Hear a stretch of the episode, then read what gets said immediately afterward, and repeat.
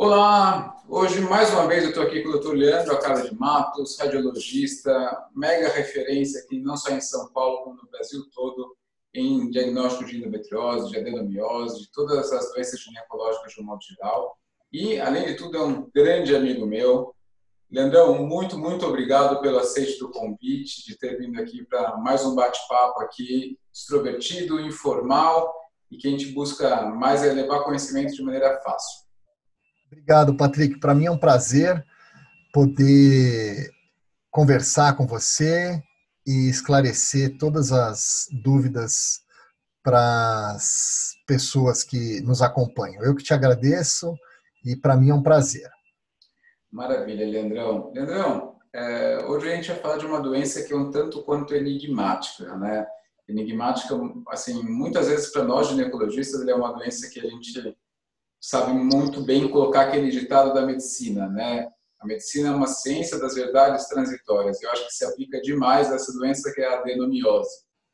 É, a gente sabe o quanto a adenomiose foi mudando sua definição, foi mudando o, a, a etiologia, as teorias etiopatogênicas dela mudaram, foram surgindo cada vez novas, é, a prevalência em determinada faixa etária, então, eu lembro quando estava na faculdade, mesmo no começo da residência, falava-se que a adenomiose era, mulher, era doença de mulheres acima de 40 anos, que já tiveram vários partos, ou que já tiveram cirurgias anteriores, é, tipo miomectomia, coreta, e hoje a gente sabe que existe menina de 20 anos com adenomiose. E aí a gente se pega, né, tipo, o que, que a gente tem de arsenal uh, diagnóstico para adenomiose? Porque se a gente for pensar em clínica, é uma clínica que pode confundir a gente demais com outras doenças. Né? Então, o que, que a gente tem de arsenal diagnóstico para adenomiose, Leandro? Ah, Patrick, assim como quando a gente bateu um papo sobre métodos por imagem na avaliação da endometriose, é, hoje os únicos métodos adequados na avaliação da adenomiose são a ultrassonografia transvaginal e a ressonância magnética. Outros métodos não têm por objetivo fazer uma avaliação adequada da adenomiose. Então, os dois melhores são esses métodos: ultrassom transvaginal e ressonância magnética. Também existe, assim como para endometriose, uma análise que às vezes é discordante em relação a qual é o melhor método na avaliação da adenomiose, se é ultrassom transvaginal ou a ressonância magnética.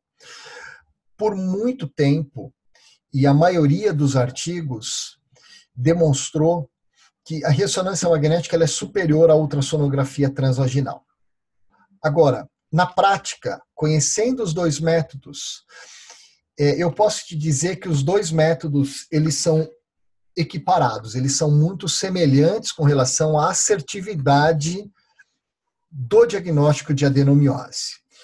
Existem casos em que o ultrassom é melhor do que a ressonância magnética, existem casos em que a ressonância magnética é melhor que o ultrassom. Então, existem as exceções, mas de uma forma geral, os dois métodos eles vão ser assertivos no diagnóstico de adenomiose. Uma coisa que é muito clara a vantagem da ressonância magnética é quando a gente pega uma paciente que tem aquele útero muito grande, com múltiplos miomas, e aí sim, a avaliação da adenomiose ela é prejudicada através da ultrassonografia. Para esses casos, a ressonância é superior. Assim como o ultrassom vai ser superior também naquelas pacientes que fazem o exame de ressonância magnética e o movimento intestinal ele é muito intenso, isso acaba causando uns artefatos na imagem que dificultam a nossa interpretação, isso já não me atrapalha na ultrassonografia. Então, existem as exceções para isso que eu estou falando. Mas o ultrassom transvaginal e a ressonância magnética feitos da melhor forma possível, com o protocolo adequado, eles são exames que têm uma assertividade muito semelhante. Então, os dois métodos são muito bons para fazer a avaliação da adenomiose. Patrick. Maravilha. Leandro, e quando a gente fala em exames de imagem de ultrassom, é, existe, né, é muito comum na obstetrícia, por exemplo, nas malformações milerianas, o pessoal utilizar ultrassom 3D, ultrassom 4D. É, tem uma diferença entre esse tipo de ultrassom e ultrassom convencional para diagnóstico de anemia? Patrick, essa pergunta sua é perigosa para eu responder, porque eu vou fazer um comentário aqui muito pessoal, tá? Se você for se basear nos últimos trabalhos científicos, você vai perceber que a utilização da ultrassonografia 3D ela vai ter uma assertividade melhor do que a ultrassonografia convencional para diagnóstico de adenomiose. Agora, eu sou muito crítico com relação ao uso do ultrassom 3D nessa avaliação em ginecologia. Como você mesmo comentou, a avaliação de malformações uterinas, ela tem ganho muito destaque quando a gente fala na aplicação do ultrassom 3D.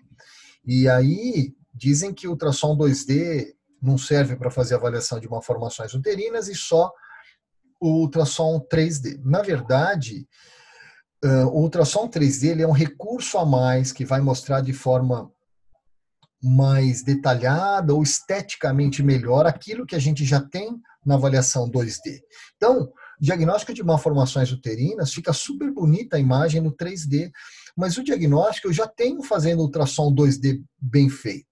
Então, de uma forma geral, eu diria para você mais uma vez fazendo uma observação pessoal. Isso daí você pode conversar com outras pessoas que vão discordar de mim. Mas eu acho que para a grande maioria das avaliações em ginecologia, eu não estou falando em obstetrícia, mas em ginecologia, o ultrassom, ultrassom 3D ele só tem um valor estético exceto na avaliação, por exemplo, em ginecologia dos prolapsos e das lesões de parede pélvica. Uh, mas no restante, ele vai mostrar de forma mais bonita o que a gente vê no ultrassom 2D.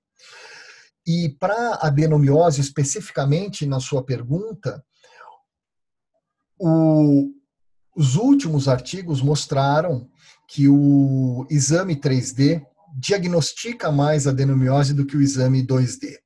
E eu te falo que eu faço o 2D e o 3D há um bom tempo já. E, de verdade, eu não me lembro de ter tido um caso em que eu vi a adenomiose pelo 3D e não tenha visto pelo 2D. Então, eu acho que é um recurso a mais que pode mostrar de forma mais bonita ou comprovar melhor já o diagnóstico feito através do modo 2D. Mas ele não traz, na minha opinião, um benefício no diagnóstico. Dá para fazer uma avaliação muito bem no 2D.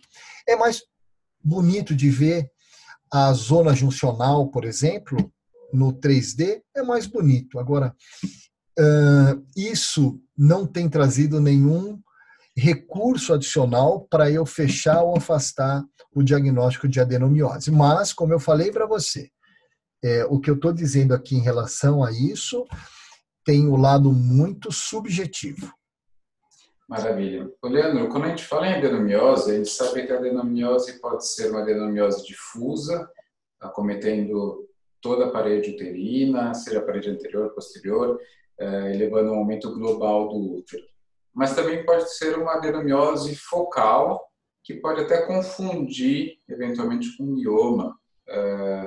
É, fácil de ver essa diferença de uma adenomiose focal para um mioma no exame de imagem? Patrick, costuma ser fácil na grande maioria dos casos. Então, a gente utiliza alguns critérios para fazer essa diferenciação e raramente a gente tem dúvida. Então, na grande maioria dos, dos casos, esse diagnóstico diferencial ele é fácil de ser realizado. A gente pode utilizar em alguns casos duvidosos, o uso do Doppler, que vai ver como que é a vascularização daquela região. Então, nós conseguimos fazer essa diferenciação. E tem os casos que são as exceções, que são os casos em que é muito difícil fazer essa diferenciação. Só um comentário sobre a adenomiose é que com a melhoria dos equipamentos, Patrick, tanto de ultrassom quanto de ressonância magnética, hoje em dia, cada vez mais, a gente tem visto lesões menores de adenomiose. Então, coisinha muito pequena que possivelmente acabam nem trazendo qualquer tipo de sintoma uh, e eventualmente nem precisem de um tratamento, porque são coisas milimétricas e muito incipientes. Mas com a melhoria dos equipamentos, a forma como a gente faz essa avaliação acaba hoje diagnosticando coisinhas milimétricas, digamos assim, microscópicas.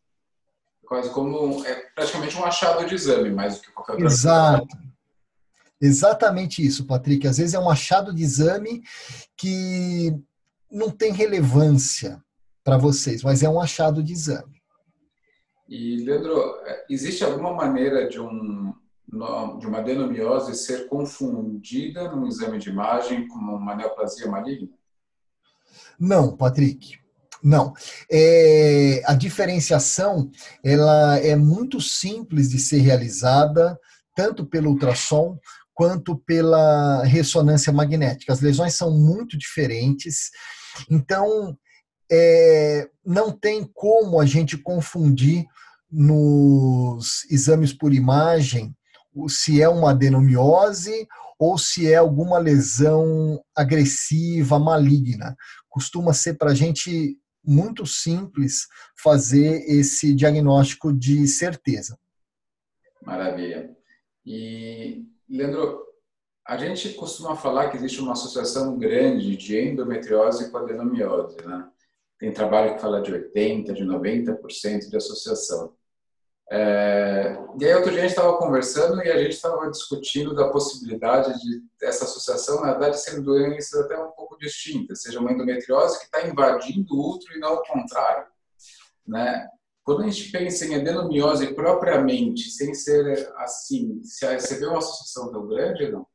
Não, não é grande associação. Essa sua, essa sua colocação, ela é muito importante porque essa observação que você fez sobre uma parte da adenomiose que se diz associada à endometriose, na verdade, não correspondia à adenomiose propriamente dita, mas sim uma infiltração pela endometriose, isso é muito pouco explorado no mundo inteiro.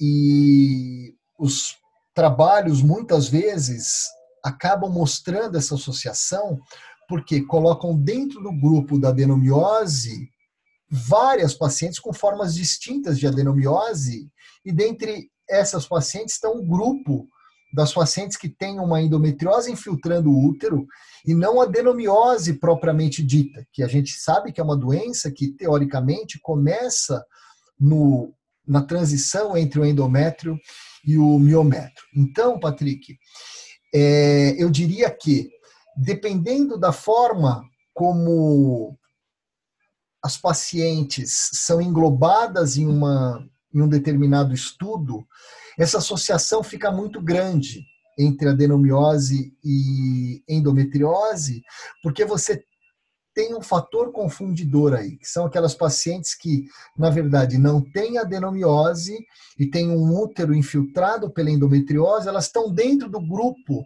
chamado de pacientes com adenomiose. E, ou seja, de fato, a associação de adenomiose pura com endometriose, ela é uma associação fraca. Agora, se a gente falar da endometriose comparando com aquele útero que está infiltrado pela endometriose, simulando ou sendo chamado até do que nós antigamente denominávamos de adenomiose externa, essa associação ela é fortíssima, porque na verdade nós estamos falando praticamente da mesma doença. Aí sim você tem uma associação de aproximadamente algo tendendo a 100%. Mas essa sua colocação, Patrick, ela é uma colocação muito pertinente porque o mundo inteiro não enxerga dessa forma adequada. Então, existe um falseamento em relação a esta associação de adenomiose com endometriose. É, é muito semelhante se a gente for fazer uma associação, por exemplo, com o intestino. A endometriose vai invadindo o intestino de fora para dentro, né? Então, isso, exatamente isso. Exatamente a mesma coisa. Quando a gente vê um nódulo de endometriose invadindo o útero de fora para dentro, não é que tem uma adenomiose, é a própria endometriose que está invadindo. Perfeito. É isso, perfeito. Exatamente essa associação. Exatamente. Se você pudesse elencar as maiores dúvidas que você tem uh, de adenomiose e exame de imagem, o que, que você falaria? Tá. Hoje em dia, Patrick, Eu acho que a grande dúvida que se tem, que para mim já não é mais uma dúvida, e é uma realidade, é a valorização por parte dos radiologistas de um critério que até então é muito utilizado no diagnóstico de adenomiose na ressonância magnética, que é quando a gente fala de espessura da zona juncional. Então, isso que eu estou falando vale basicamente para os ginecologistas é, e para os radiologistas entenderem que esse critério ele é um critério muito falho. Você imagina fazer um diagnóstico baseado numa espessura de uma parte do miométrio com valor absoluto, utilizado da mesma forma para quando o útero é pequenininho, que tem 30 ml, e você extrapolar isso para um útero que tenha 150 ml. Então, esse é um critério muito falho e os radiologistas tendem a valorizar, porque isso é algo consagrado, e às vezes o ginecologista também, ele aprendeu com o radiologista isso, e ele gosta de ver as imagens. Então, às vezes vê a imagem, olha, está medindo tanto, então deve ter adenomiose. Então, esse é um critério que não é bom para a gente utilizar, e Agora, uma dica, uma observação uh, para todos. Os exames de imagem, eles algumas vezes dão discordância no diagnóstico de adenomiose no ultrassom ou na ressonância magnética. Então, eu tenho certeza, Patrick, que você já teve alguns casos em que a paciente trouxe um exame de ultrassom falando que tinha adenomiose e trouxe um exame de ressonância magnética falando que não tinha adenomiose e aí você não tinha, talvez tenha ficado mais tendencioso aí para ressonância magnética e acreditar no relatório da ressonância, mas tenha ficado em dúvida, porque você tem dois métodos discordantes. E o oposto também é verdadeiro. Exame que fala que na ressonância magnética tinha adenomiose e no ultrassom não tinha adenomiose. E aí você vai acreditar em quem? Na ressonância, achando que a ressonância é melhor. Então, mando para você dar uma olhada para mim. Então, é, mas, mas assim, Patrick, é verdade. Isso daí é uma coisa que é, certamente te atrapalha demais. Não atrapalha? Demais, porque você tem dois exames distintos, a paciente com quadro clínico, e você fala, e agora? Eu acredito nesse que está alterado ou vou buscar uma outra explicação para essa dor da paciente? Então, da mesma forma, existe uma divergência também entre métodos. Existe também uma divergência também, dependendo de quem observa o exame, tanto o ultrassom quanto a ressonância magnética. Então, a melhor forma, Patrick, é fazer sempre um exame com protocolo adequado e com um examinador que também seja experiente para avaliação de adenomiose. Maravilha. Leandrão, só para a gente não, não se alongar demais aqui, senão a gente fica muito tempo, Considerações finais, então. Bom, a adenomiose é uma doença que tem uma prevalência altíssima. É lógico que quanto quando os pacientes têm mais do que 30, 40 anos, a sua incidência aumenta bastante. E os sintomas, como o Patrick comentou no início, eles podem ser sobrepostos e muito semelhantes à endometriose. Então, a avaliação adequada e a suspeita diagnóstica tem que ser muito bem avaliada pelo ginecologista para que ele desencadeie um processo na busca do, da causa desses sintomas, já que ele simula muito endometriose e hoje o Patrick sabe muito bem disso, a adenomiose também é uma doença importante como causa de dor pélvica e também relacionada à infertilidade ou a insucesso no tratamento de uma reprodução assistida. Maravilha, Leandrão, muito, muito obrigado. É, nosso bate-papo aqui, de mais uma vez, foi, foi muito gostoso, sempre muito esclarecedor e tenho certeza que nossos ouvintes aqui gostaram bastante. Muito obrigado, Leandro. Legal, Patrick, obrigado. Para mim é um prazer poder estar ao seu lado e ser um parceiro nesse trabalho aí brilhante que você tem feito. Um abraço. Um abração.